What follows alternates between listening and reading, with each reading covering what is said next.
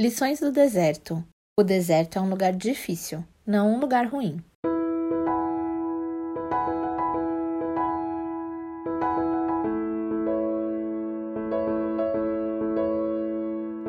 O deserto no Antigo Testamento foi descrito como grande e aterrorizante.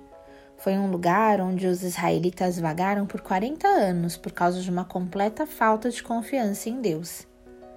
Deus, em sua sabedoria soberana, os conduziu ao deserto e ficou ao lado deles, os protegendo e provendo, até que toda uma geração da velha guarda morresse.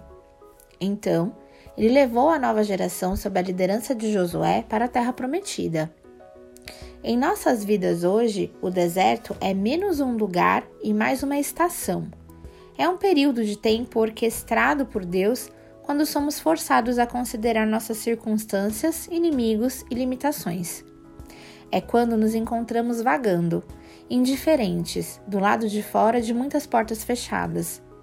Às vezes parece que estamos sentados em um lugar quente de equívoco e confusão Pode parecer um lugar estéril, de espera sem fim e incontáveis orações não respondidas.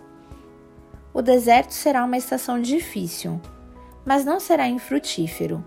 Terá evidências da doce presença de Deus por toda parte.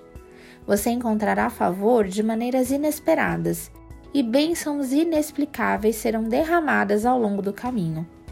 A única condição para navegar na estação do deserto é manter seus olhos em Jesus e seu coração e mente sensíveis ao que o Espírito Santo está dizendo e fazendo. Quando esta for sua postura, sua resposta será gratidão. Gratidão por tudo que ele tem feito e por sua presença constante em sua vida. Nenhum deserto poderia manter o Deus do universo longe de você. Afinal, ele também é o Deus do deserto.